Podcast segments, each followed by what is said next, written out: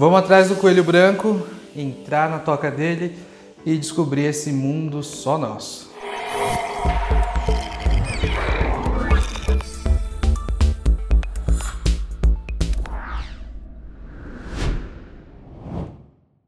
Olá, meu nome é Wagner Steffen e ajudo as pessoas a encontrar, aceitar e perseguir seus objetivos de carreira. Esse é o Desafio Carreira, um quadro aqui na Desafio Certo que tem como objetivo ajudar a gente a aprofundar alguns temas de carreira e quem sabe ampliar a nossa visão sobre alguns dos conteúdos que envolvem mudança de carreira, evolução de carreira e demais, demais assuntos aí sobre a vida profissional e carreira. A, a gente está fazendo uma série de vídeos aqui no Desafio Carreira que são vídeos temáticos. Hoje a gente vai falar sobre Alice no País das Maravilhas, né? Que é um dos clássicos aí da Disney, né? O filme aí data de 1951, mas já já a gente vai falar um pouquinho sobre ele. É, fica aqui, né? Claro, um aviso de spoiler. É um, um filme de 1951 então tem bastante tempo aí que ele saiu, mas caso você veio aqui sem ver o vídeo, saiba que eu vou falar sobre muitos pontos importantes da história aí. Uh, e é importante ressaltar que nós vamos falar aqui da produção da Disney e mais do que isso, do desenho de 1951, Alice no País das Maravilhas. A gente tem da Disney mais uma adaptação feita pelo Tim Burton uh, e não é desse que a gente vai falar. A gente vai falar do desenho. Além disso, Alice do País das Maravilhas foi adaptado de um livro do, de um cara chamado Lewis Carroll. Uh, essa história dessa menina que desce, vai para um mundo mágico e tal, ela tem mais de, sei lá, 100 adaptações entre contos, livros, livros infantis e tal, mas só de todas essas, mais de 20 produções cinematográficas, incluindo as que a Disney fez. Então, o que a gente vai falar é importante né, a gente ressaltar que nós vamos falar do Alice no País das Maravilhas, o desenho de 1951, com a menininha loirinha, com o vestidinho azul, a rainha de copas, etc, etc.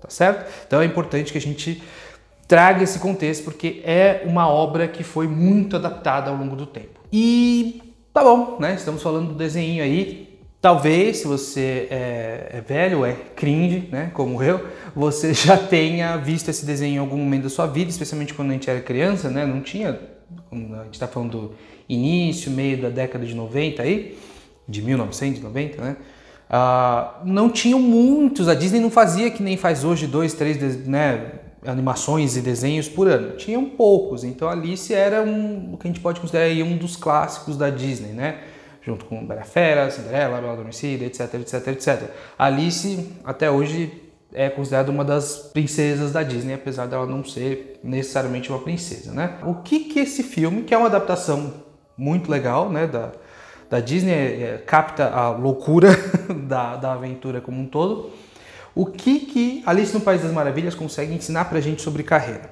Eu separei algumas metáforas aqui, mas a primeira talvez a mais simbólica, né, que virou até é, expressão aí, não, hoje em dia eu não ouço mais, mas já virou na expressão, ah, não, não desça por esse buraco de coelho aí, é próprio coelho branco e a toca, né, o buraco do coelho. É, que, por favor, né, tenha uma certa inocência ao ouvir o buraco do coelho, que é a toquinha que ela entra.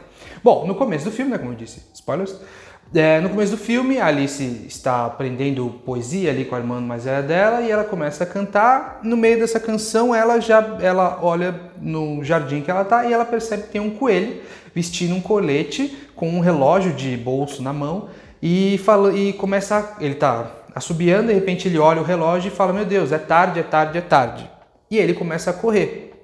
E ela vai atrás dele ele entra numa toca e ela entra na toca do coelho atrás. E ela cai muito lá, ela, ela tem um cenário super maluco, assim, com umas coisas de ponta cabeça, outras não. Uma cena bem dessas que a Disney fazia antigamente, uma cena meio bizarra, assim, para criança, né?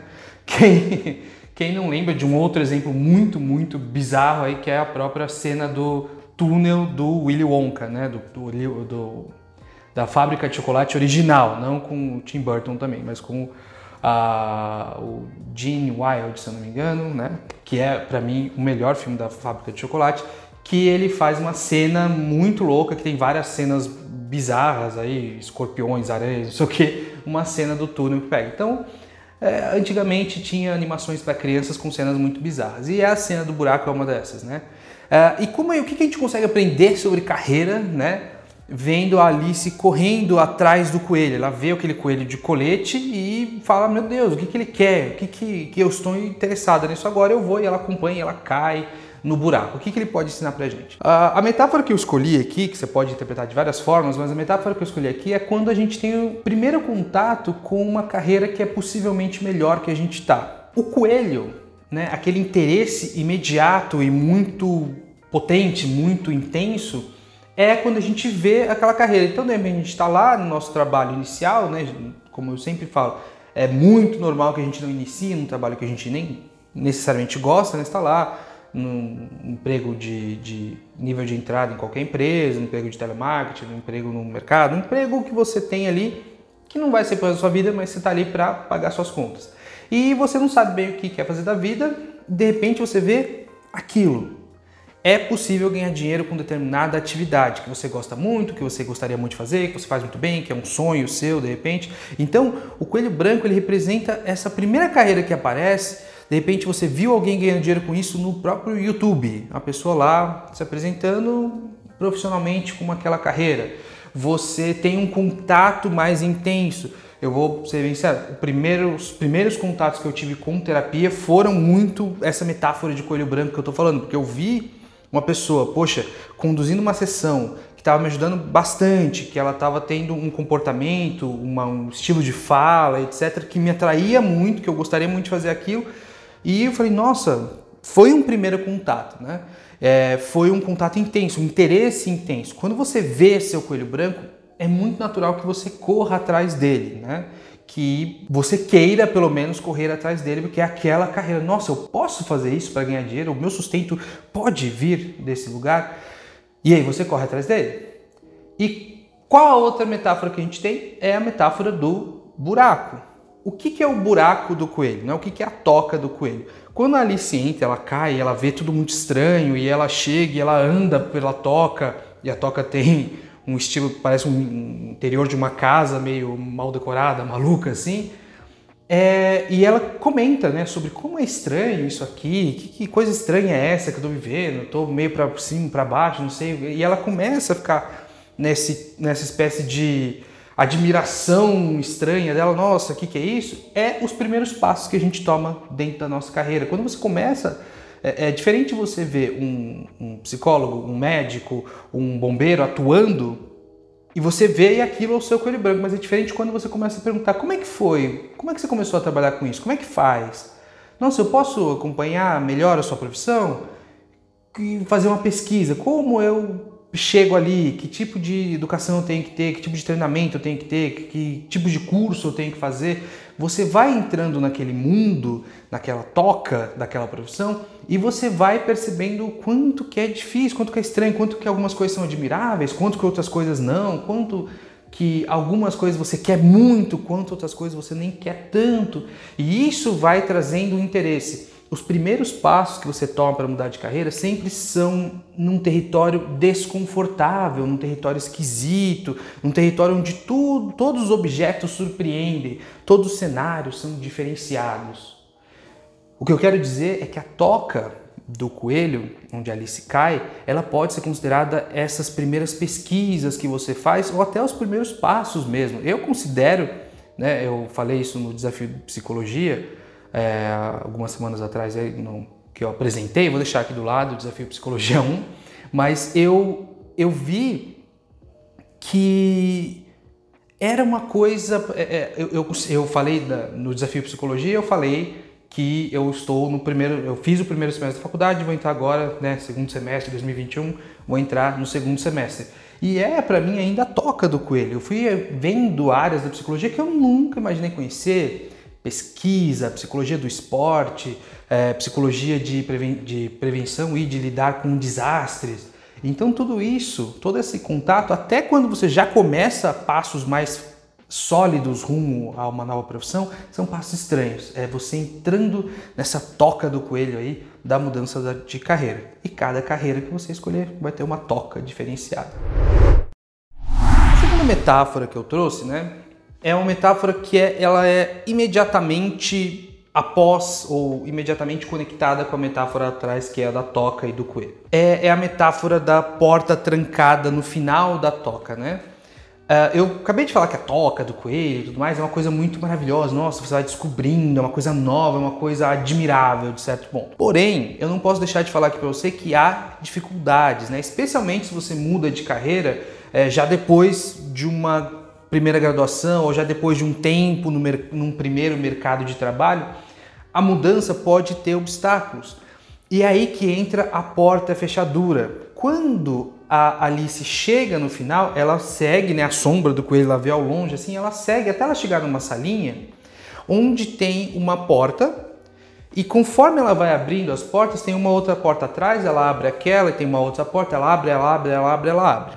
Quando ela chega no final dessas portas, quando ela consegue abrir todas, ela chega numa última porta que é bem pequenininha e que a porta, a maçaneta é a maçaneta falante, que é também um personagem razoavelmente famoso para o desenho, né? No, na adaptação aí mais moderna do Alice através do espelho, ele não aparece, que ele vai falando que ele está trancado, que ela é muito grande para passar ali e tal, e ela segue uma série de obstáculos. O primeiro são as várias portas, depois essa porta trancada, aí ela faz, ela toma lá o come, não lembro, um um biscoitinho lá que ela diminui de tamanho, quando ela diminui de tamanho, ela vai abrir a porta e a porta fala que ela está trancada, que ela tem que pegar a chave em cima da mesa, ela é muito pequena para chegar em cima da mesa, ela consegue aumentar o tamanho, pegar a chave, diminuir de tamanho de novo, e ela passa por uma série de obstáculos até ela conseguir passar pela porta. E ela consegue. E é aí que ela entra no País das Maravilhas, né?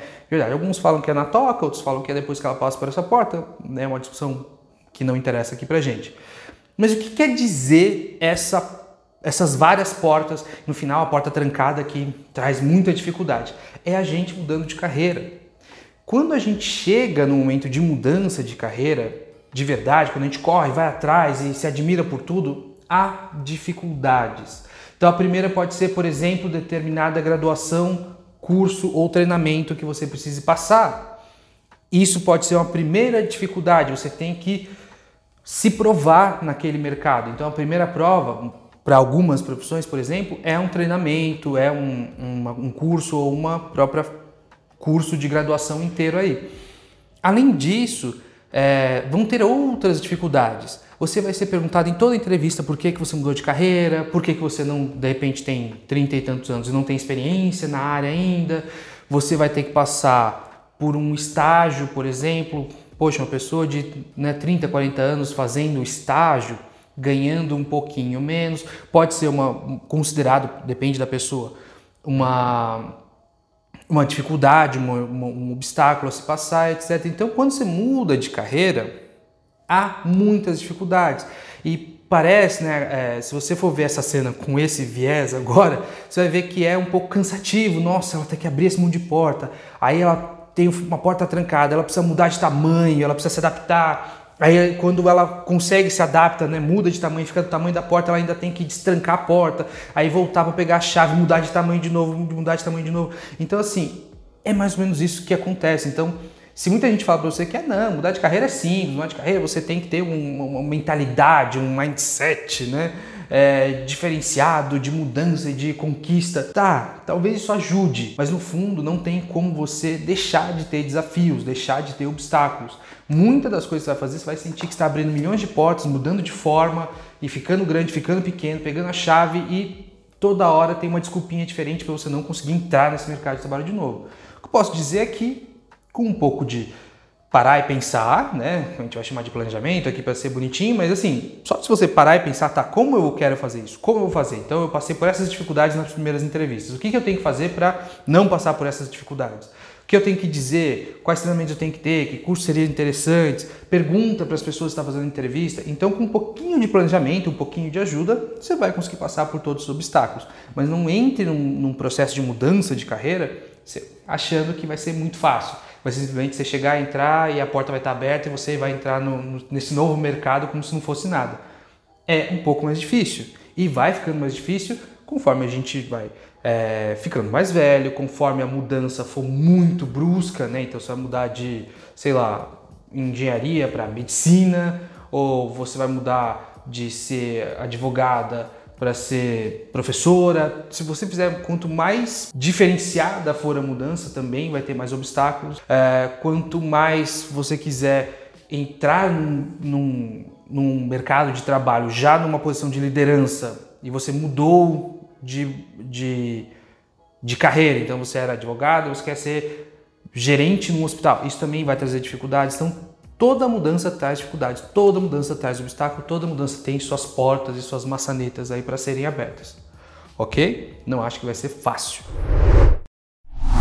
A outra metáfora que eu trouxe de mudança de carreira, eu gosto, né, né, o título é Mudança de Carreira com Alice, porque são todas metáforas de mudança de carreira especificamente. Não é sobre entrevista, não é sobre ser promovido, não é sobre liderança, não é sobre comunicação, que a gente está falando de mudar de carreira, né? Uma outra coisa que acontece no filme é que a Alice, depois de certo tempo já dentro do País das Maravilhas, ela encontra uma lagarta. Até o desenho, a lagarta se chama lagarta, ela não tem nome, né?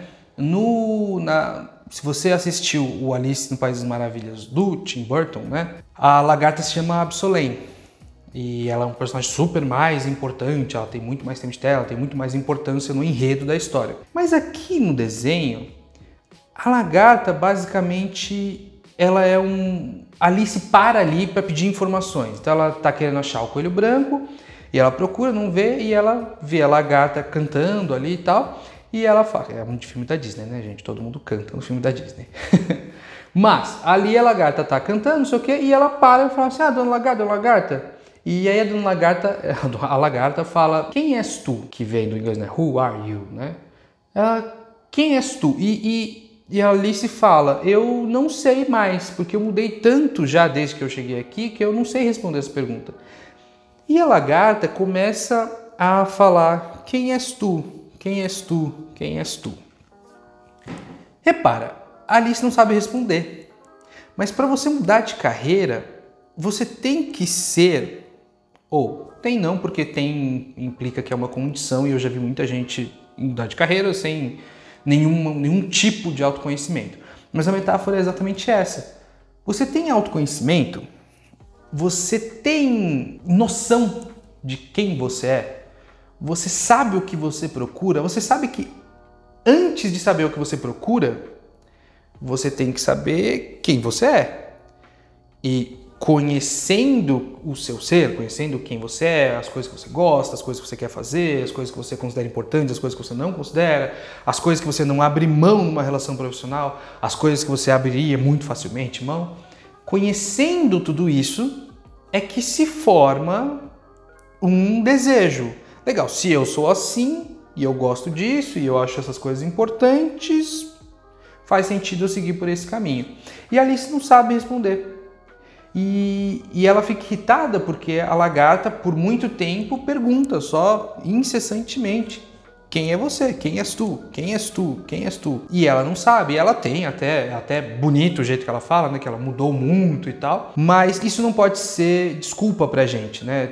Eu já tive clientes que falaram assim: "Ah, mas eu já mudei tanto, então eu como eu sou uma e aí as pessoas jogam clichês em cima de mim, né? Como eu sou, já ouvi, isso são palavras de um cliente, tá? É, como eu sou uma metamorfose ambiente ambulante, eu prefiro não me definir, prefiro não me rotular. Autoconhecimento não é sobre se rotular. É, eu sei que tem teste de autoconhecimento que te coloca numa caixinha de perfil e etc, mas autoconhecimento não é sobre você saber as suas letrinhas, o seu númerozinho no, no, no determinado teste. Ah, o testezinho do Enneagrama tipo 2, o testezinho do, do MBTI tipo ENFP.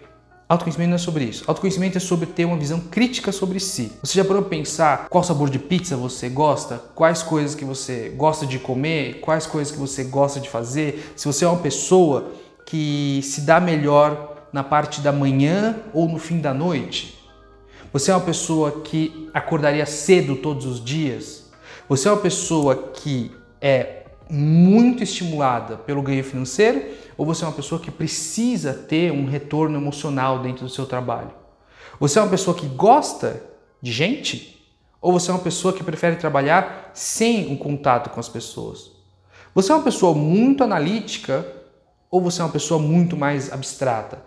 Então, tudo isso entra na no que a lagarta pergunta: quem és tu?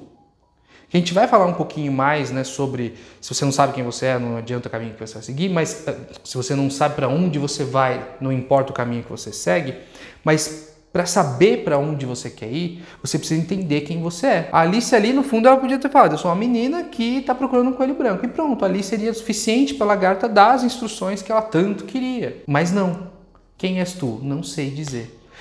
Autoconhecimento, gente. Antes de todos os processos que eu faço aqui na, na empresa, eu sempre falo um pouquinho de autoconhecimento. Eu faço um teste simples, eu dou algumas opções para a pessoa, ela escolhe um, dois, três testes e a gente vai fazer um teste não para eu saber o perfil do teste, mas sim para essa pessoa e eu a gente ter uma, uma conversa crítica sobre quem ela é, sobre as coisas que ela gosta, sobre as coisas que ela valoriza né, uh, profissionalmente.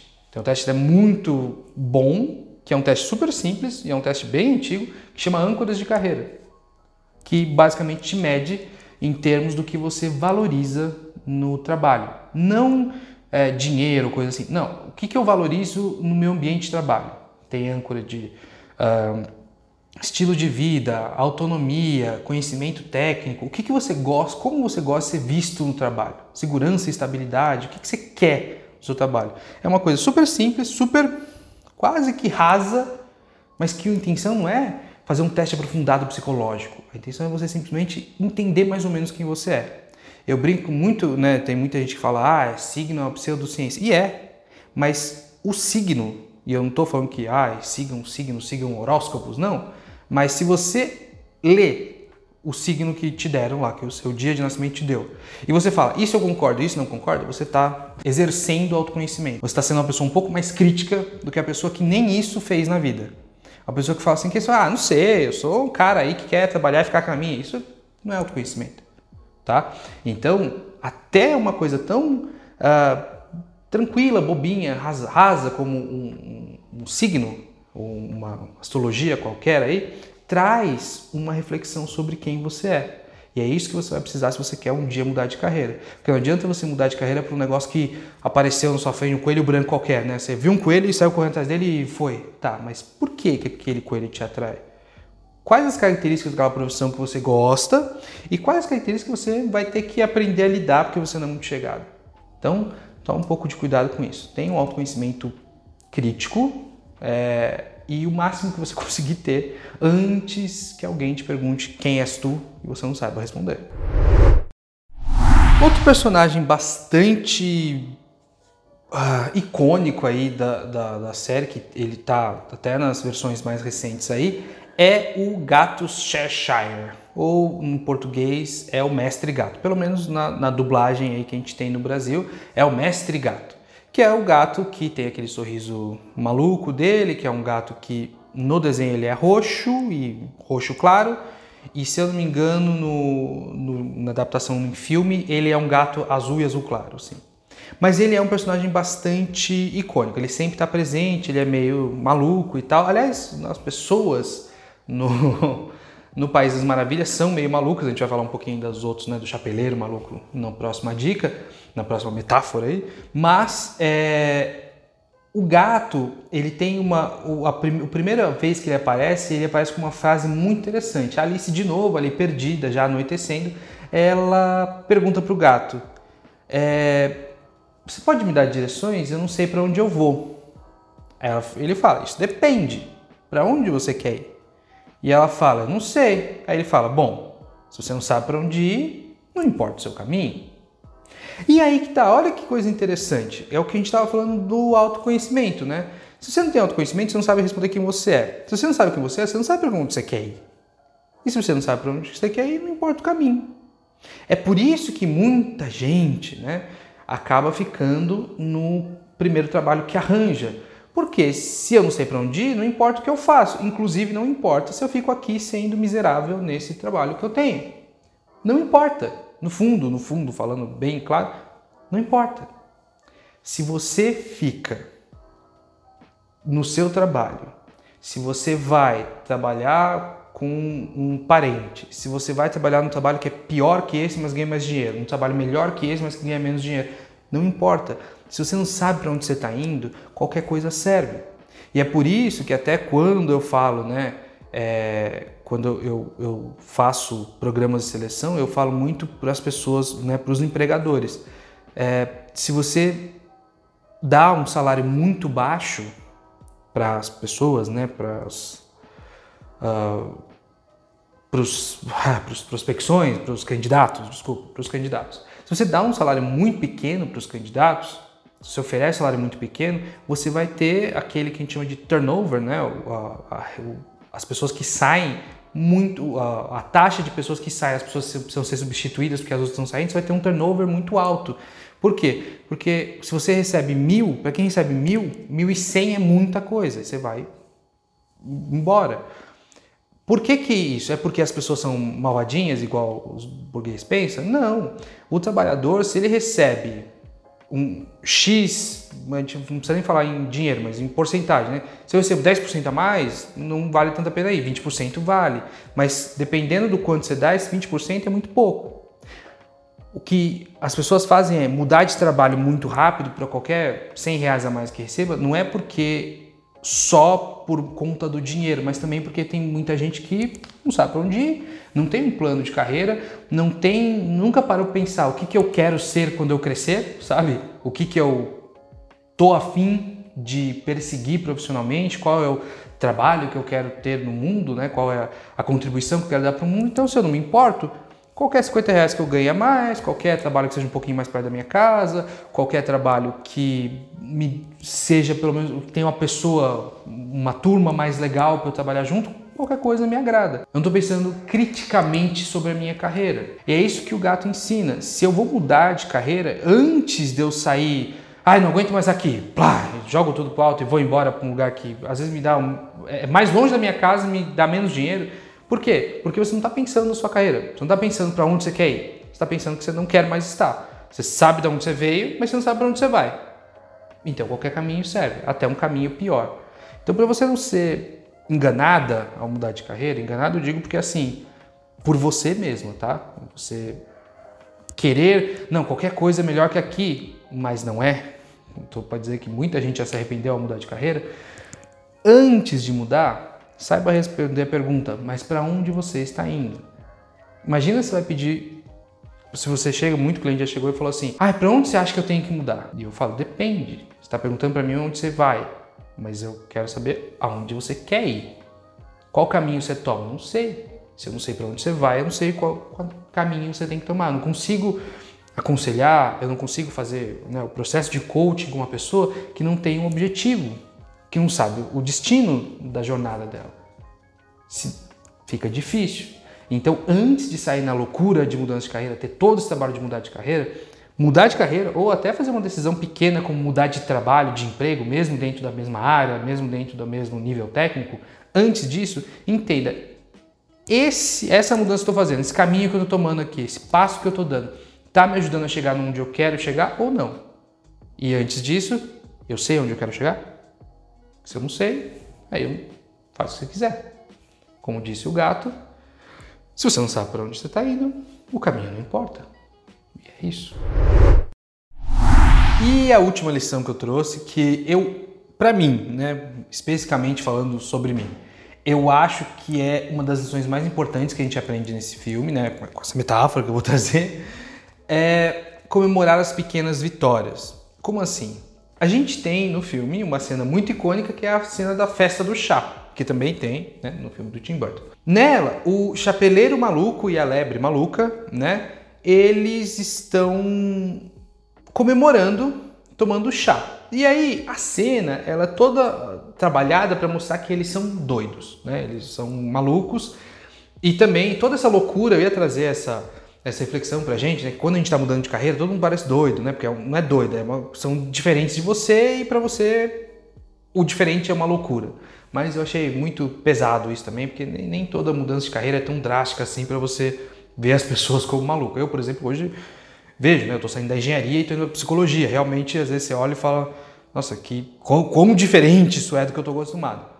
Mas o que a gente pode ver aqui na festa é que quando Alice pergunta o que está acontecendo, por que, que essa festa está acontecendo, A lebre e o chapeleiro respondem que é o desaniversário deles, que eles estão comemorando. E ela pergunta: o que é isso? O que é um desaniversário? E eles respondem que é um acontecimento que foi, você tem um aniversário por ano, mas você tem 364 outros desaniversários. E aí ela fala, nossa, então é meu desaniversário também. E aí eles ficam loucos, eles começam a tomar café, tomar café, tomar chá, é, comer bolo e cantar e tal. E tem toda aquela festa. E olha só, é loucura, né? Imagina se você fosse comemorar os 364 desaniversários e um aniversário por ano. Ia ser muita comemoração, né? Ninguém tem dinheiro para isso. Mas o que a lebre e o chapeleiro ensinam pra gente é celebrar quando aconteceu uma coisa pequena. Quando a Alice chega, eles celebram, né? Conforme ela vai conversando, ele fala: "Ah, é isso aqui que aconteceu? Ah, então vamos tomar um chá e tomar um bolo". E aí eles vão passando de cadeira em cadeira e conversando e tal. Celebrar as pequenas vitórias é algo que, que é trabalhado em muitas, muitos ambientes de entretenimento. É, eu acho que eu consigo lembrar da, da cabeça, assim. Tem um episódio no The Big Bang Theory que o Leonard encontra, ele vai limpar uma sala de um professor da universidade que morreu, né? E ele encontra uma garrafa de champanhe escrito: "Ah, essa garrafa é para quando você é para você abrir quando você fizer uma descoberta científica importante. E a pessoa morreu e não, nunca abriu aquela garrafa de champanhe, está fechada. É, então tem muita literatura e tem muita, enfim, conteúdos de entretenimento aí que falam sobre essa questão de você precisar comemorar as pequenas coisas também. É por isso que o aniversário é uma invenção muito legal. Tá, hoje, né, tem a questão capitalista envolvida, sim, mas Além disso, né, vamos tirar um pouco da cabeça isso, é um mínimo de celebração que você tem no ano sobre você, sobre o que você conseguiu, sobre o que você simplesmente viveu um ano e sobreviveu nesse mundo maluco que a gente está. Além do seu aniversário, comemore pequenas vitórias. Comemore que você fez um exame médico e deu tudo certo. Comemora que no seu trabalho você terminou um pequeno projeto. Comemora que você recebeu um bom feedback do seu chefe. Estou falando de coisas profissionais. Comemora que seu cachorro aprendeu a dar patinha para você. Comemora. Toma um champanhe, uma cerveja, toma um suco, toma um refrigerante, toma uma água, mas faz um brinde à vida, sabe? As pequenas coisas. É importante falar isso em carreira, especialmente quando a gente está mudando, porque se você for esperar só os marcos da sua carreira, tem um estudo que fala que a gente vai ser promovido durante a vida cinco ou seis vezes só. Imagina numa vida de, sei lá, 40 anos trabalhando, você ser promovido cinco ou seis vezes. Você vai esperar aí oito anos para ter uma comemoração decente? Então, a próxima vez que você receber um bom feedback no trabalho, a próxima vez que você bater uma meta, a próxima vez que você se sentir feliz, que passar um dia bem, comemora. Faz um brinde a você, uma pessoa que você ama, ou sozinha mesmo. Comemore mais desaniversários. Não deixa para comemorar só os marcos importantes e grandiosos da vida, porque tem muito pouco e você tem muito a celebrar. Ok? Bom, pessoal, é isso que eu tinha para falar sobre Alice no País das Maravilhas e mudança de carreira. Se você está assistindo esse conteúdo pelo podcast, as nossas redes sociais estão na descrição do vídeo, na descrição do, do episódio. Se você está assistindo por vídeo, estão aqui no YouTube e na sua tela. Acompanhe a gente nas redes sociais, ajuda muito. Além disso, qualquer que seja a ferramenta pela qual você está assistindo é, esse conteúdo, deixa um like, deixa um comentário, ajuda a gente. Né? Se você está aqui no YouTube, se inscreve no canal, ativa o sininho, façam. É, ajudem a gente a levar cada vez mais conteúdo sobre carreira para mais gente. A gente faz isso de forma gratuita aqui, sem nunca pensar no quanto que a gente vai ganhar, mas sim pensando em pessoas que passam por isso, né, e não conseguem sair dessa mudança, dessa situação de estar numa carreira que não se gosta, tá? No mais, eu queria agradecer demais o tempo que vocês passaram aqui comigo aprendendo um pouquinho mais sobre Alice no País das Maravilhas e o que ela conseguiu ensinar pra gente aí sobre mudança de carreira. Até semana que vem. Tchau, tchau.